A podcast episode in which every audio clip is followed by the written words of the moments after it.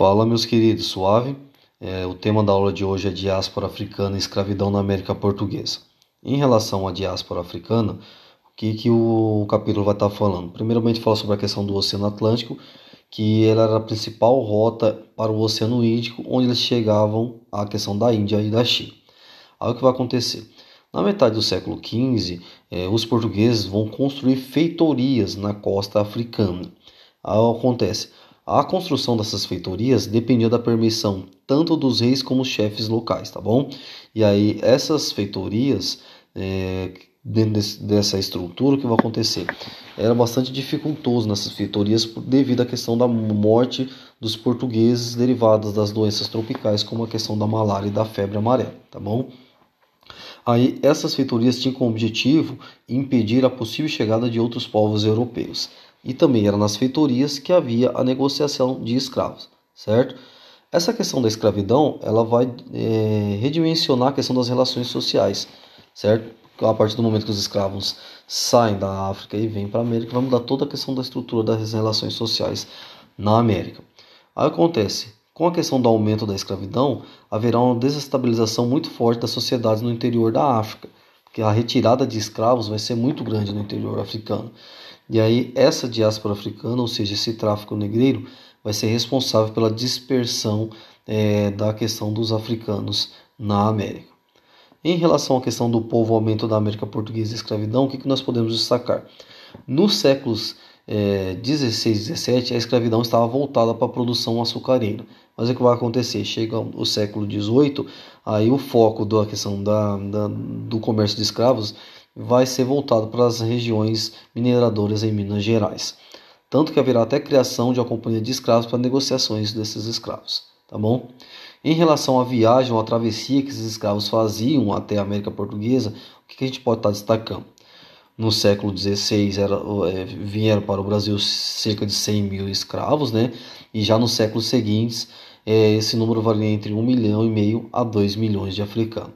Quais os escravos preferidos é, dentro desse contexto é, no comércio de escravos? Os homens jovens, né, entre 10 e 30 anos, devido à questão que o trabalho naquele período era extremamente braçal. Então precisava de pessoas extremamente saudáveis para executar esse tipo de trabalho.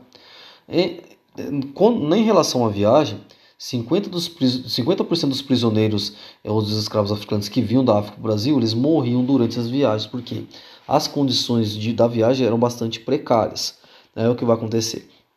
Aí, quando esses escravos chegavam aqui, eles eram vendidos nos estabelecimentos comerciais de escravos, certo?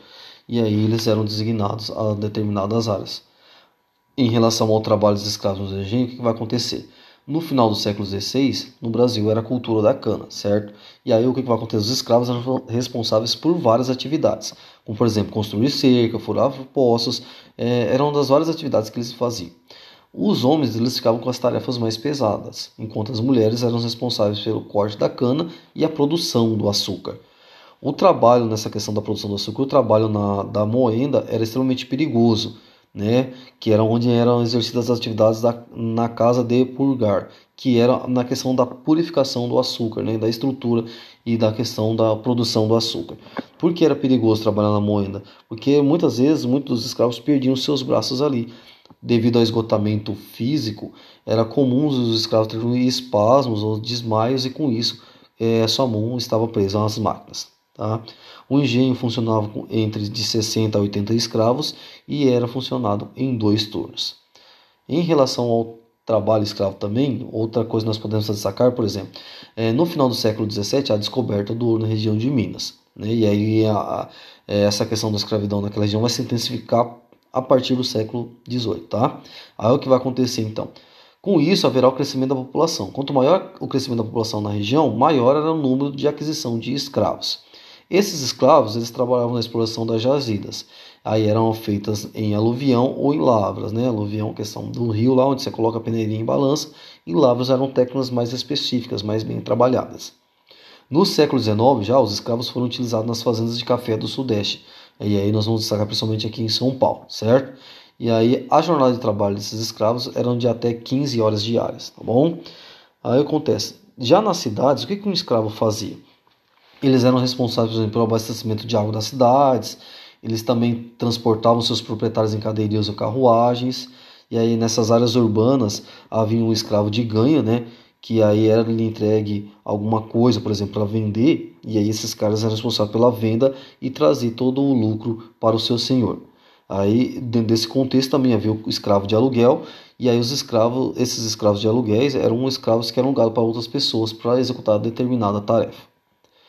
A apostila também fala sobre as formas de violência contra os escravos, que eram açoites, mutilações, entre outras. E aí, a partir do século XVII, vão surgir ações judiciais contra os proprietários de escravos que praticavam maus tratos com seus escravos e abusos contra eles. Essas ações judiciais tinham um apoio das irmandades religiosas, beleza? Em, relação à questão dos movimentos de resistência negra, a questão das alforrias, o que, que vai acontecer? As fugas e revoltas dos escravos vão fazer com que hajam condições de negociações com os senhores de escravos, certo? Tanto que aqui vai ser estabelecido, por exemplo, uma car poderia ser estabelecida a carta de alforria. Essa carta de alforria, ela, era, ela você conseguiria de duas formas, ou gratuitamente ou mediante a pagamento. Gratuitamente você recebia é, quando havia uma prestação de serviço do escravo ao seu senhor, ao cônjuge do seu senhor. Normalmente quem conseguia esse tipo de carta de alforria eram as mulheres, por que não os homens? Os homens eram mais difíceis porque eles eram extremamente caros, então é, nenhum senhor queria abrir mão dos seus escravos homens, tá? E aí o que vai acontecer? A alforria ela podia ser revogável, ou seja, anulada, caso o ex-escravo tivesse um mau comportamento. Se ele tivesse um mau comportamento, podia é, revogar ou retirar a carta de alforria dele, invalidar essa carta e ele voltaria a ser escravo. Outra coisa que o capítulo destaca é a questão dos suicídios, da questão das fugas e revoltas e a formação dos quilombos. Né? Uma, o suicídio, nesse período, era uma forma alternativa para aquelas pessoas que que hum, não viam outra forma a não ser cometer o suicídio para escapar da escravidão. E aí acontecia esse suicídio com, eh, acontecia através de enforcamento, de envenenamento, de arma de fogo, eram nos exemplos que aconteciam esses suicídios. Aí o que, que vai acontecer o que? Essas fugas representavam o que? Representavam a resistência dos escravos em relação a, a, ao que eles estavam sendo subjugados. E aí essa, essas fugas elas podiam ser tanto individuais ou em grupo. Quando acontecia de forma individual, normalmente esse escravo ele ficava escondido na casa de um liberto. Já quando era em grupo, esses caras fugiam para o interior do território. Aí o que vai acontecer? Essa constante ameaça de fugas e revoltas vai possibilitar as negociações entre escravos e senhores de escravos. Aí o que acontece? Após as, a fuga né, de, desses de fugir em grupos, havia a formação de quilombos e mocambos. Tá? É o que vai acontecer. Esses quilombos se interagiam em comunidades próximas.